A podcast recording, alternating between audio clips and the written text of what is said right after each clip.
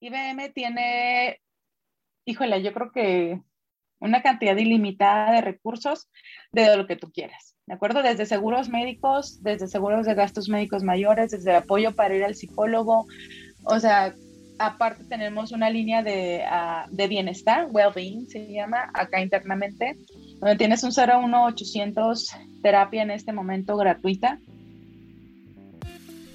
En los últimos años, México se ha ido convirtiendo en uno de los principales países donde las empresas de tecnología más grandes del mundo han decidido realizar inversiones de billones de dólares, lo que ha traído consigo un gran número de oportunidades laborales esperando ser aprovechadas por los profesionistas mexicanos. Bienvenidos al Código de Silicon Valley, el podcast donde nos adentraremos en el código de estas empresas y hablaremos de la mano con expertos de cada una de ellas, los cuales nos compartirán sus más grandes secretos que los han llevado al éxito. Ivonne del Rocío López Robles es una gran profesionista mexicana con más de 15 años de experiencia en el campo de los sistemas computacionales, habiendo elaborado una parte de su carrera como consultora dentro de la empresa india Tata Consultas y Services, así como para empresas de producto, como lo es la empresa estadounidense IBM, donde actualmente se desempeña como manager. Ivonne estudió la ingeniería en sistemas computacionales en el Instituto Tecnológico de Hermosillo, así como la maestría en sistemas computacionales en el ITESO, habiéndose graduado en ambas instituciones con mención honorífica. Cuenta con certificaciones, así como con una gran experiencia tanto en lo técnico como en el tema de liderazgo. No esperes más y descubre todo aquello que siempre has querido saber del Silicon Valley mexicano.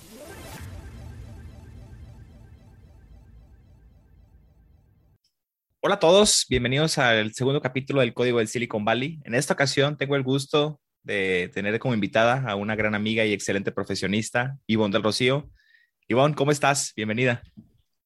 Hola Miguel, muchas gracias. Un placer estar aquí. Me siento muy afortunada de tener la oportunidad de compartir algo de mi experiencia con tu foro. Gracias. Qué bueno, me da mucho gusto. Y bueno, Ivonne, en esta ocasión eh, vamos a trabajar un poquito el tema de lo que es la salud, en este caso dentro del área de Silicon Valley. Ya por ahí el capítulo pasado tuvimos la oportunidad de platicar sobre cómo es el proceso de ingreso, normalmente cómo se, se puede eh, acceder a este tipo de empresas, eh, las entrevistas, todo lo que tiene que ver con esto. Entonces, ahora entrando ya un poquito más de detalle, ya que estamos dentro de estas empresas, vamos a hablar un poquito más sobre lo que es la salud, cómo esta afecta, cómo se desarrolla y sin duda creo que tienes bastante por ahí experiencia que nos vas a poder compartir respecto a este tema. Claro que sí.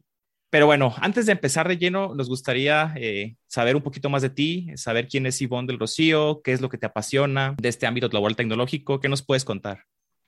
Claro que sí. Pues mi nombre es Ivonne López, yo actualmente radico en Guadalajara, tengo 14 años más o menos viviendo aquí en Guadalajara, tengo 16 años de que terminé mi carrera, soy sonorense, Hace 14 años me vine a probar, suerte por acá a Jalisco. Venía por tres meses este, a una oportunidad laboral y pues ya tengo 14 años. Muy, muy contenta de estar aquí. Empecé mi carrera trabajando en una empresa local, ahí en Sonora. Este, de ahí tuve la oportunidad de venirme a trabajar a IBM. Después me moví a Tata Consultancy Services y pues tengo ahorita nueve años pasaditos trabajando en IBM.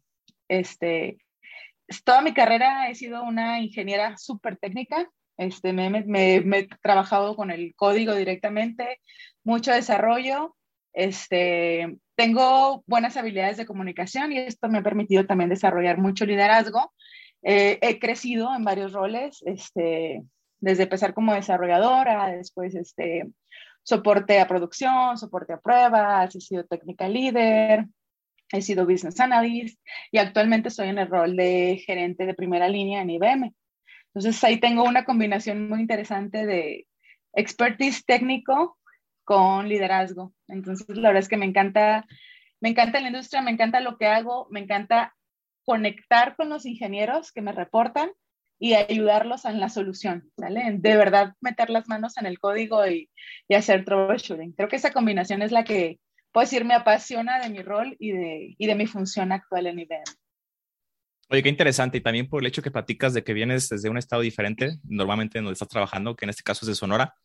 Entonces, eh, por ejemplo, en esta parte que ya mencionas de que te gusta mucho meter las manos por los ingenieros, de que tratas de que estén bien, si, por ejemplo, tuviéramos que decir eh, cómo es un día laboral dentro de la industria con base en toda tu experiencia, es decir, para todas aquellas personas que están a punto de entrar, que de repente tienen dudas de saber si, si es parecido a la escuela, si es diferente, si a lo mejor han laborado como intern, pero no, no están seguros de que vaya a ser igual como un día normal de un ingeniero como tal ya. ¿Qué pudieras platicarnos con base en tu experiencia que has visto en esta parte?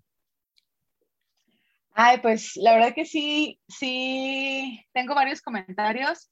He vivido la experiencia, o sea, yo creo que cuando, desde que empecé a trabajar yo y ahorita como gerente, he traído muchos estudiantes a trabajar a IBM, primero como interns y ya después como empleados. Y bueno, mi experiencia personal y el verlos, es, creo que es una diferencia significativa y considerable el cambio entre lo que vemos en la escuela a estar en la industria. ¿De acuerdo? Creo que lo primero y más destacable es la responsabilidad que tenemos. ¿Sale? En, en, la escuela, pues vamos por una calificación y vamos cada quien con sus prioridades, ¿no? A lo mejor quienes por pasar y otros por aprender y otros por entregar. Pero acá en la industria, pues ya es un compromiso mucho más serio. ¿sale? Entonces creo que eso es lo, primero que yo he visto que es un reto para, para la conversión cuando entran a veces los estudiantes, entran pensando en, en modo, modo escuela y como medio light el asunto, y van adquiriendo la responsabilidad, van aprendiendo que pues sí tenemos a quien responderle que hay un cliente que le impacta si nosotros hicimos o no bien nuestro trabajo. Y, y, he visto ese crecimiento en, en los ingenieros y, y, creo que es lo primero que los invito a que les quede claro cuando eh, se meten a la industria la calle es en serio, ya sí hay un cliente impactado por nuestro trabajo. Y a la vez es bonito ver eso, ¿no? O sea, antes veíamos una calificación en la escuela y ahora estamos viendo un usuario que está dependiendo de la función que nosotros estamos haciendo. Entonces, eso es algo que es el primer cambio en el mindset de que todos los, los que empezamos a trabajar deberíamos de tener. Y un día normal en la industria, pues es revisar tu calendario, un día antes, saber a qué horas vas a tener juntas. A veces tenemos juntas en nuestro horario laboral, a veces es más temprano, a veces es más tarde. Después es unir, nosotros acá en IBM trabajamos con metodología ágil. Eh, eso significa que tenemos diariamente una reunión con el equipo para tocar base con lo que está pasando en la organización. Entonces, un día normal acá en IBM es, ya viste qué horas tienes juntas, eh, en las primeras horas de la mañana tienes tu stand-up con tu equipo, donde tocas base, blockers que hiciste ayer, qué vas a hacer hoy. Y ya después empiezas la ejecución de tu trabajo con total libertad y autonomía, ¿vale? Y si hubo production issues o, o, problemas en el ambiente de pruebas, pues es estar responsivo. Eh, dependiendo del nivel de madurez o de seniority que tengas en tu rol, puede que trabajes mucho más con, con tu equipo con el que estés colaborando. Normalmente acá en IBM tenemos muy buen balance vida-trabajo. A las 5 o 6 de la tarde la gente pues ya se va a descansar y a hacer su vida personal. Más o menos así. Esta parte que mencionas, que has metido a varios estudiantes por ahí, para todos aquellos que nos estén escuchando, que de repente me platican y me preguntan, oye, profe, ¿me puede ayudar a lo mejor a entrar a alguna empresa o así? Bueno, ya saben ahí que, que te contacten y, seguramente ahí los ayudarás. Sí, claro que sí. Miguel, yo también soy maestra este, y les digo a mis, a mis alumnos, este, son más o menos de tercero, quinto semestre, y también les digo, ya que vayan a hacer sus prácticas, guarden mi correo y me mandan uno, porque la verdad es que en IBM estamos ávidos de ayudar al talento a crecer, a entrar, y la verdad que hemos tenido muy buenos resultados con la gente que, que entra a IBM. Y qué gusto, ¿no? Porque bueno, fue un tema que ya platicamos, pero en esta ocasión tú que ya lo has vivido directamente, te ha tocado ver cómo de repente sí hay oportunidades, ¿no? Que, que, existen, que están ahí esperando por los estudiantes, por los profesionistas, pero a veces no hay como la información, pues no, no se llenan o no hay como vacantes, eh, digamos, muy completas de candidatos. ¿Cómo lo has visto tú en IBM? ¿Sí te paras así? Sí, yo como, bueno, yo como gerente acá en IBM que ya tengo como esa visibilidad, nos pasa fíjate, bien interesante, el mayor, eh, híjole, no sé cómo decirlo en español, el mayor bloqueo, el mayor impedimento de muchos estudiantes que aplican es la barrera del idioma. Eh, me ha tocado entrevistar a mucha gente que es muy buena técnicamente, son grandes desarrolladores de Java, de Python, web, o sea, traen buenas habilidades técnicas, pero les falla en el idioma, en comunicarse en el idioma inglés. Y eso es triste porque, porque lo, o sea, en mi opinión lo más difícil es como esta parte del, del skill técnico y, y, mandarlos para atrás por el idioma, creo que ha sido así como que una, una barrera, una barrera para ellos. y para nosotros también en IBM en adquirir buen talento. Además de eso, eh, sí veo limitante la difusión. IBM hace su mejor esfuerzo por hacer difusión, pero la verdad es que a mí me toca conocer mucha gente que me pregunta, ¿y cómo se hace para entrar ahí? Pues eso significa que no estamos dando la suficiente difusión, ¿no? A, a las oportunidades que tenemos. Mínimo cada seis meses en IBM pueden entrar 200, 300 estudiantes. Eh, y, y, a veces sí nos quedamos cortos de currículums o tenemos que escoger entre los que hay porque no tuvimos tantas oportunidades. Wow, increíble, 200, 300. No me esperaba la verdad algo así. Esperemos que, pues por medio de este tipo de, de programas, de, de, proyectos, se haga un poco más eh, ávida la información y que, bueno, todos estén interesados en, en poder participar. Sí, sí, estaría padrísimo. Pero bueno, eh, volviendo en esta parte, Ivonne, de, de, lo que es, digamos, el impacto social, el impacto en, en, en, tu salud, ¿cómo has notado, por ejemplo, tú que, que, vienes, ya nos platicaste de Sonora, cómo fue tu transición? Es decir, tú venías a lo mejor de, de una ciudad que era un poco más tranquila. ¿Cómo fue esta, este cambio que viviste cuando estabas en Sonora a cuando te moviste a una ciudad como fue Guadalajara? Fue un cambio, fue un reto.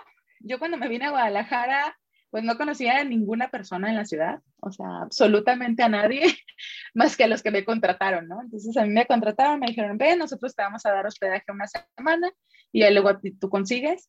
Yo no me imaginaba el tamaño de la ciudad a la que venía. Este, fue, la verdad sí fue impresionante para mí ver la cantidad de gente que se movía en todos lados, ¿no? Mi primera vez que me fui de turista al centro, que te paras en una esquina y, híjole, ves 50 personas que caminan hacia ti y contigo, este, ese fue como mi primer shock, este, aprenderme a mover con las distancias de que si tomabas un camión aquí, pues te vas a tardar una hora en llegar a cualquier lado, cuando en mi pueblo en una hora ya cambiaste de ciudad a ciudad. Entonces, el, esta dimensión de ciudad fue, fue este, pues un shock, pero la verdad que me encantó. O sea, me encantó, se me hizo padre, se me hizo que había muchas oportunidades, me gustó que hay mucha gente viviendo lo mismo.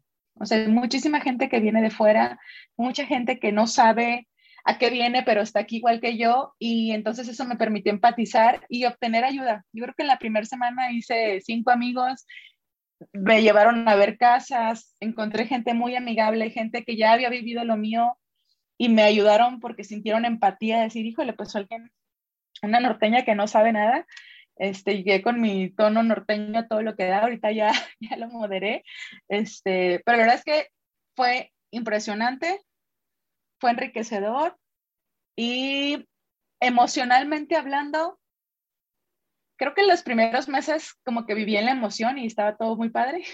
Ya cuando va pasando el tiempo, que llega la Navidad o que me tocaba el Día de las Madres o el Día del Padre, que no estaba en Sonora, y que mi trabajo no tenía tanta flexibilidad en ese momento de hacer viajes. Entonces sí fue como lidiar un poquito con la soledad, ¿no? Con decir, híjole, ¿cómo le hago? En aquel entonces pues no había Zoom, no había tantos medios virtuales para conectar el teléfono o el celular normalito. Entonces creo que ese fue también un, una, un, un, un precio a pagar. ¿Sale? Fue un precio a pagar que estuvo bien, pero sí soy consciente de que viví como esa soledad. Un poquito. Y si tuvieras, por ejemplo, que poner en una balanza, eh, no sé, tal vez ese tipo de desventajas que te encontraste con tal vez las oportunidades con las que te topaste, ¿cómo lo verías? ¿Crees que está equilibrada o por ahí pesa algo más? Creo que en total en estos 14 años he encontrado el balance. Este, en las empresas, eh, creo que los primeros cuatro años que estuve aquí en Guadalajara, sí fue un poco más duro porque trabajé en empresas que no son IBM, donde el horario de trabajo era mucho más duro, o sea, sí era como estar en la oficina de ocho y media a seis de la tarde y pues tiene seis días de vacaciones, entonces pues irme a Sonora no era pues tan factible, ¿no? Porque se estoy hablando, irme a Sonora es un viaje de 14, 15 horas en camión. Esa parte fue difícil. En los últimos nueve años que he estado trabajando en IBM hay mucho más balance vida trabajo, mucha más flexibilidad. Entonces ya he podido como balancear esto, de repente yo me voy a Sonora a trabajar un mes, cada dos meses. Entonces, creo que este balance ha sido un buen precio a pagar. Considero que totalmente lo valió la pena, no lo haría diferente, no me hubiera quedado en mi ciudad. Siento que lo que he aprendido y lo que he regresado, no lo hubiera hecho allá. A lo mejor sí, pero yo creo que estoy muy contenta con lo que he logrado de vivir aquí y en varios momentos de mi vida he reflexionado sobre, ya me regresaré. Y siempre que hago esa reflexión decido quedarme. Entonces, este, creo que ha valido la pena y estoy contenta con mi decisión. Qué bueno, totalmente, ¿no? Y esta parte de la tecnología que, bueno, nos ha ido ayudando poco a poco como a acercarnos un poco más a esas personas, eh, pues también en cierto modo nos ayuda. Bueno, por ahí platicaste una parte muy importante que es el hecho de que hay varias personas que están en tu misma situación, ¿no? Es decir, que vienen de otros estados, inclusive a lo mejor de hasta otros países. Entonces, no es ya alguna situación tan extraña. Y bueno, no sé si has tenido la oportunidad de vivirlo con tus estudiantes, que inclusive ya no vienen a trabajar, se vienen hasta estudiar. Entonces, tal vez a lo mejor ahí, si, si alguien está escuchando que, está en una situación parecida o que está a punto de estarlo, tal vez puede utilizar este ejemplo de, de Ivonne y, aplicarlo a su vida, ¿no? Sí, totalmente. Yo creo que este, conozco gente que se ha venido como ingeniero. Este, ahorita tengo varias personas, varios ingenieros a mi cargo que viven ahorita, bueno, por la, por la situación de la pandemia, pues terminaron su carrera en su ciudad natal. Tengo unas personas en Veracruz, otras en Morelia, eh, y empezaron como students, los contratamos como ingenieros, siguen trabajando desde su casa, y dicen, pues bueno, yo si regresamos a la oficina, pues me regreso, ¿no? O sea, ellos ya están en la sintonía, me vengo, me vengo a Guadalajara, ellos ya están en la sintonía de listos para el reto, ¿no? Listos para el reto y ya están aportando en eso. Entonces, sí, es como, yo veo esta entrega eh, de la gran mayoría de los que estamos tomando el reto, ¿no? Y gente de todos lados. Tengo hasta un chavo que es de Cuba y él está feliz de estar en Guadalajara este, trabajando para IBM. Ya está ahí para que todos que nos están escuchando, que se animen, se avienten a esta divertida situación, me imagino. Digo, yo eh, eh, en, mi, en, mi, persona realmente no me ha tocado vivirlo. Eh, yo aquí nací en Guadalajara, pero supongo que debe ser muy interesante. Muy bien, Ivonne, pues muchas gracias por compartirnos esa experiencia. Eh, en este caso, bueno, ya platicas sobre lo que fue este, este impacto y este cambio de lo que fue la salud, el, el, transicionar de una ciudad a otra. ¿Cómo se reflejó, vaya, esto en tu vida? Si, por ejemplo, tuvieras que trasladar ahora este tema a lo que es dentro ya de la industria, ¿qué ventajas y desventajas en relación a esto que ya platicamos tú has podido encontrar para poder aplicarlas o no aplicarlas, en este caso, en lo que son empresas internacionales o aquellas famosas del Silicon Valley mexicano como IBM, que nos pudieras platicar? Sí, claro que sí. Creo que una, cuando decimos, ¿sabes qué? Me voy a ir a Guadalajara o a alguna ciudad este, con ese tipo de empresas que ahorita, pues, afortunadamente Guadalajara pues tiene muchísimo auge y hay muchas oportunidades, es apostarle, es apostar en grande, ¿no? Creo que si se van a venir, que lo hagan a una empresa internacional, transnacional, este, comparado con una empresa a lo mejor local. Se oye un poco fuerte lo que estoy diciendo, pero creo que las oportunidades, la filosofía y la cultura de estas empresas nos dan mucho balance y nos dan mucho valor a nosotros como ingenieros. Porque para empezar, pues aprendemos el idioma. Bueno, mejoramos nuestro, nuestro idioma, porque lo, perdón, el idioma inglés, porque lo practicamos mucho tenemos más visibilidad, ¿de acuerdo? Tanto puede ser en México como puede ser en el extranjero. También tenemos una oportunidad económica significativa comparado con otras ciudades del país. Creo que Guadalajara y el hecho de que haya tanta competencia y de que nos llamemos el Silicon Valley de México nos está dando esta oportunidad, balance este, entre oferta y demanda, donde los sueldos son bastante competitivos. Por lo tanto, pues puedes tener probablemente una mejor calidad de vida para ti o para sus familias en, este momento o en el futuro. Creo que esas son cosas que nos dan mucho valor, al menos que a mí me dan mucho valor de estar viviendo en esta ciudad.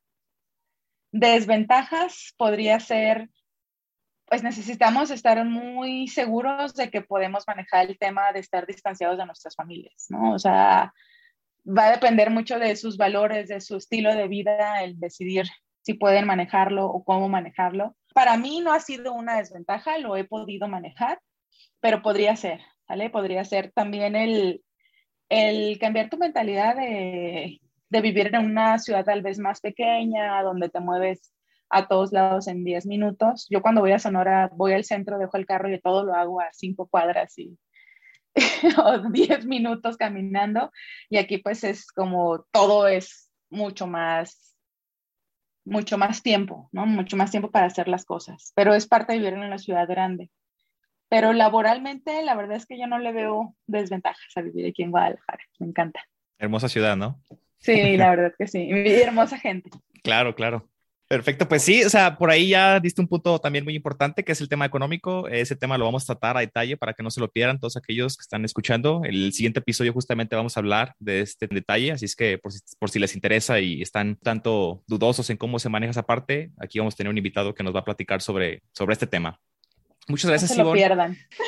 Eh, ahorita ya platicaste, por ejemplo, eh, el tema de la familia, ¿no? Que de repente puede llegar a afectar en cierto modo el, el desempeño o el ánimo de un trabajador. Y supongo que las empresas están, eh, digamos, como se, a veces se, traduce y se habla en inglés, eh, aware, ¿no? Están como aware of this. Entonces, ¿cómo lo has visto tú, por ejemplo, en IBM que, que de repente se topan con este tipo de situaciones donde ven a un ingeniero que a lo mejor está teniendo algunos problemas eh, psicológicos, por decirlo así? ¿Cómo has visto tú que este tipo de empresas, digamos, protegen o ayudan a, la salud de, de este tipo de trabajadores? Claro, yo considero que IBM es de las mejores empresas para ofrecernos un estilo, un balance, este trabajo, estilo de vida. Específicamente hablando del bienestar y de la salud, IBM tiene, híjole, yo creo que una cantidad ilimitada de recursos de lo que tú quieras, ¿de acuerdo? Desde seguros médicos, desde seguros de gastos médicos mayores, desde apoyo para ir al psicólogo, o sea, aparte tenemos una línea de, uh, de bienestar, well-being se llama acá internamente, tienes un 01800 terapia en este momento gratuita. Este, puedes hablar las veces que tú quieras en el día, en el mes, si tienes una crisis, te pueden ayudar ahí, te pueden dar cualquier tipo de asesoría y de consejo. Tenemos también tenemos medicina en el trabajo. Dentro de la oficina tenemos un departamento de, pues si te sentiste mal, tal cual te dolió la panza, puedes ir a, a, que, te, a que te vea un médico y te atienda él mismo. Si tienes algo este, psicológico, tenemos también, además de tener eh, gastos médicos para el psicólogo, de tener la línea de bienestar telefónica disponible 24 horas, 365 días del año, de tener un médico ahí. También hay varias redes de doctores, este, psicólogos y doctores en general asociados a IBM que te pueden ofrecer descuentos por ser un empleado de IBM. Entonces, creo que la parte de la salud psicológica, física, este, de enfermedades, pues tenemos seguro de gastos médicos mayores, menores, doctores. Entonces, creo que la red es muy grande, tanto para uno como empleado, como para las familias de los empleados. ¿Sale? No es exclusivo para el empleado contratado de IBM. Todo esto que te acabo de platicar se extiende a, a la familia, a la esposa, a los hijos. Wow, definitivamente, bien dices, ¿no? Que es una de las empresas que mayor importancia le da a este tema. Creo que por ahí ya mencionaste bastantes ejemplos de cómo es que, lo abordan. Y bueno, continuando con esto que nos platicas, supongo que ahora que ya estás en esta posición como gerente, eh, tal vez te ha tocado vivir un poco más de cerca con aquellas personas que te reportan directamente. No sé si por ahí nos pudieras platicar algún ejemplo o mencionar alguna anécdota donde tú directamente te ha tocado ver alguna situación de, de alguien que tal vez no se encuentra en su mejor momento o que la está pasando mal ¿Cómo ha sido la respuesta que ha tenido la empresa ante esta situación? Híjola, sí, sí me han tocado muchos, muchos casos desde, este, a lo mejor a veces estar abrumados con algún tema personal, este, terminaron con el novio y andan tristes y no saben qué hacer, o sea, hasta uno como, como gerente también nos toca dar terapia este, y canalizar, también he tenido casos de personas que son diagnosticadas con situaciones graves de salud este, y es ayudarlas a canalizarlas con, con los servicios que nosotros tenemos en IBM. La respuesta de IBM siempre, y e, es algo cultural de, de nuestra organización y de, de, de, las gerencias en general, es primero está la salud del empleado.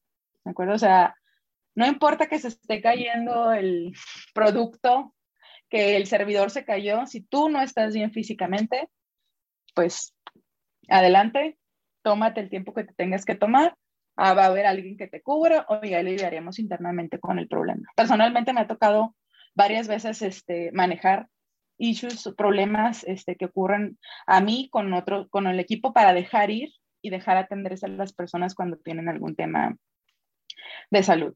Eh, me ha tocado también decía el caso del el corazón roto, el caso de un diagnóstico severo de salud, también el caso de, ¿sabes qué? Mi hijo se acaba de accidentar, me lo voy a llevar al hospital, sale, va y pues sale, y vete el tiempo que te tengas que ir, dos, tres, cuatro días, cinco días y, y son concesiones que hacemos por el empleado.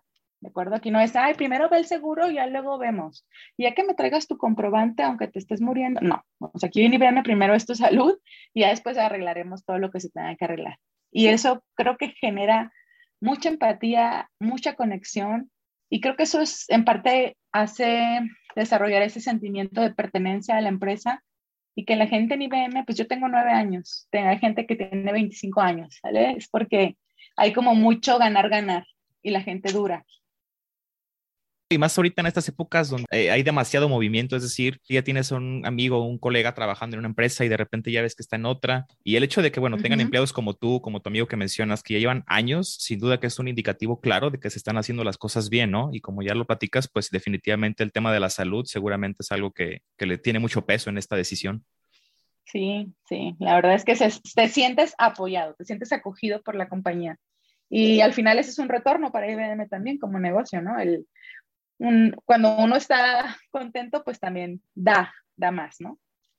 Y claro, ¿no? O sea, siempre estamos eh, a la orden de las emergencias, de, situaciones inesperadas. Y qué difícil es, ¿no? Cuando, por ejemplo, tienes algún problema, tienes que pues, retirarte del trabajo, que tienes que pedir permiso y de repente a lo mejor estás en otra empresa que no tienes tus valores, se vuelve complejo de que, oye, pues me pasó esto, me tengo que retirar. Ah, pues sabes qué es que primero atiende tu trabajo, resuelve este problema y ya después te retiras. O a veces ni siquiera así, ¿no? De que no, pues hasta las, hasta tu hora de salida, normalmente aquí en, en México es a las seis, cinco.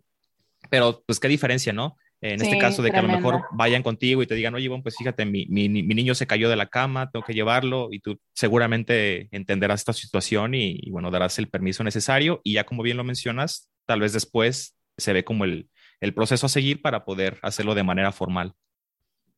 Sí, la verdad es que yo he visto, bueno, yo misma que venía de este, empresas más estrictas, también pues tengo muchos ingenieros que vienen de empresas mexicanas más muchísimo más estrictas y dice, no, o sea, a veces me avisan, y voy cinco minutos tarde. Y yo, no me tienes que avisar si vienes cinco minutos tarde, o sea, son cinco minutos. Y, y, dice, oye, bueno, no sé, ¿no? Me voy a desconectar a las cinco y media porque yo, adelante, o sea, son las cinco y media, no pasa nada. O sea, vamos por resultados, no vamos por hora asiento, por decirlo bonito. Pero veo en que ellos, o sea, en que hay mucha gente que viene de otras empresas donde sí vivían un yugo mucho más estricto, el el sentir la transición, ¿no? Entonces, la verdad es que creo que IBM aporta mucho en ese sentido. Y supongo que has visto esta diferencia, ¿no? Entre a lo mejor eh, diferentes empresas, tal vez pudieras relacionar empresas internacionales dentro mismo del Silicon Valley, o tal vez IBM con alguna empresa mexicana. ¿Cómo te ha tocado ver esta diferencia? ¿Sí es notoria o tal vez no tanto? Pues mira, yo trabajé, antes de trabajar en IBM, trabajé en Tata Consultancy Services y sí, ahí era mucho más estricto, o sea, si te ausentabas un día, pues el día que se te descontaba, independientemente de la razón este, por la cual te hayas, hayas ido, ¿no? Si te ibas, si me tocaba irme temprano por alguna razón, pues también era notorio.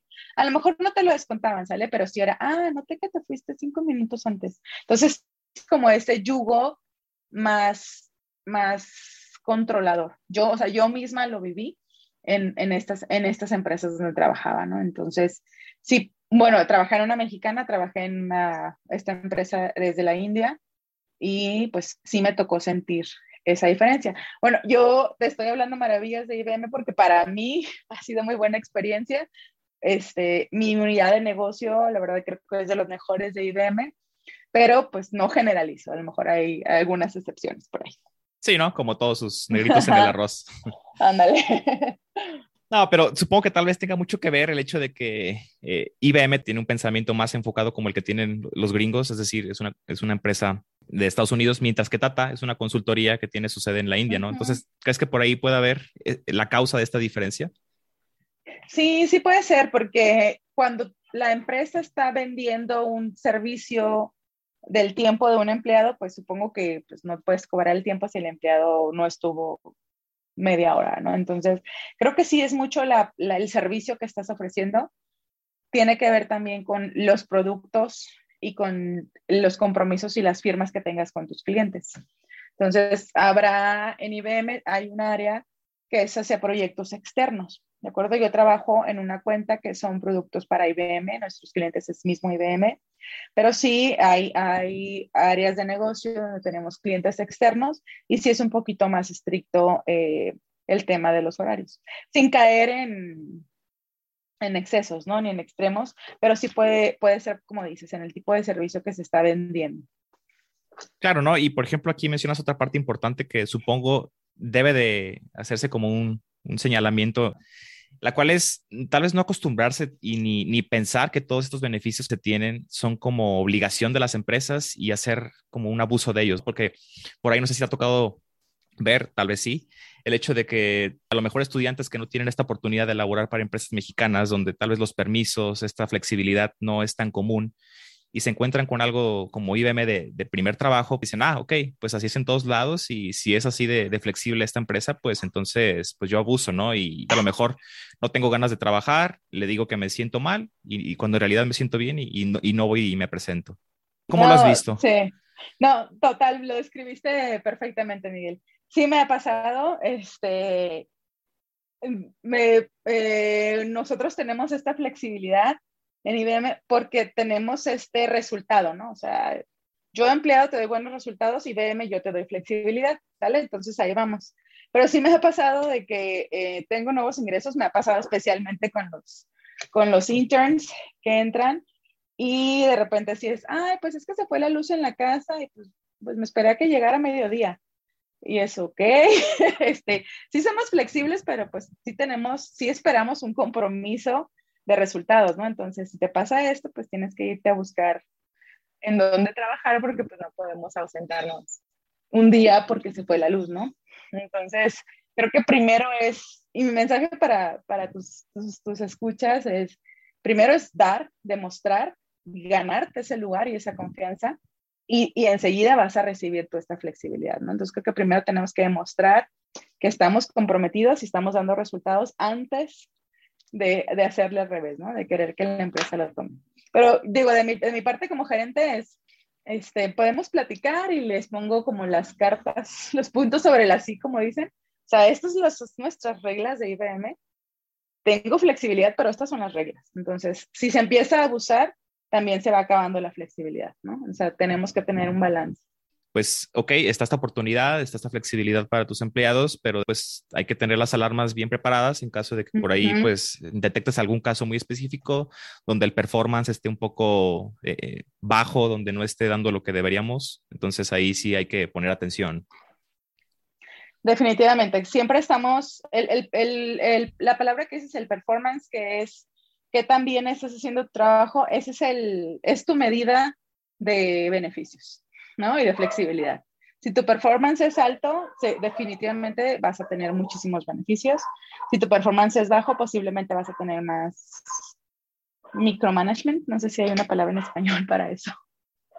No, no, sí, totalmente. Pues ahí está, para todas aquellas personas o aquellos eh, principalmente estudiantes que están a punto de incursionar, pues sepan que si se encuentran con esta flexibilidad, es una prestación más de la empresa, pero de la cual hay que hacer pues un buen uso, ¿no? No hay que aprovecharnos ni querer sacar ventaja de, todo esto.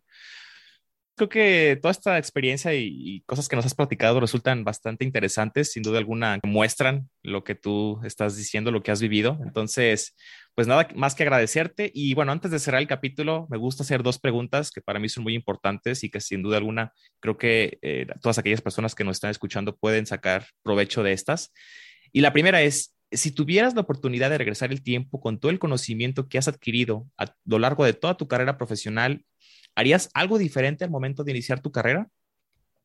Yo creo que lo único que era diferente es estudiar más yo terminé como graduada con honores de mi carrera, de mi ingeniería, entonces yo ya estaba así como que muy salsita. Y dije, ah, ya, ya sé lo que soy la mejor del mundo.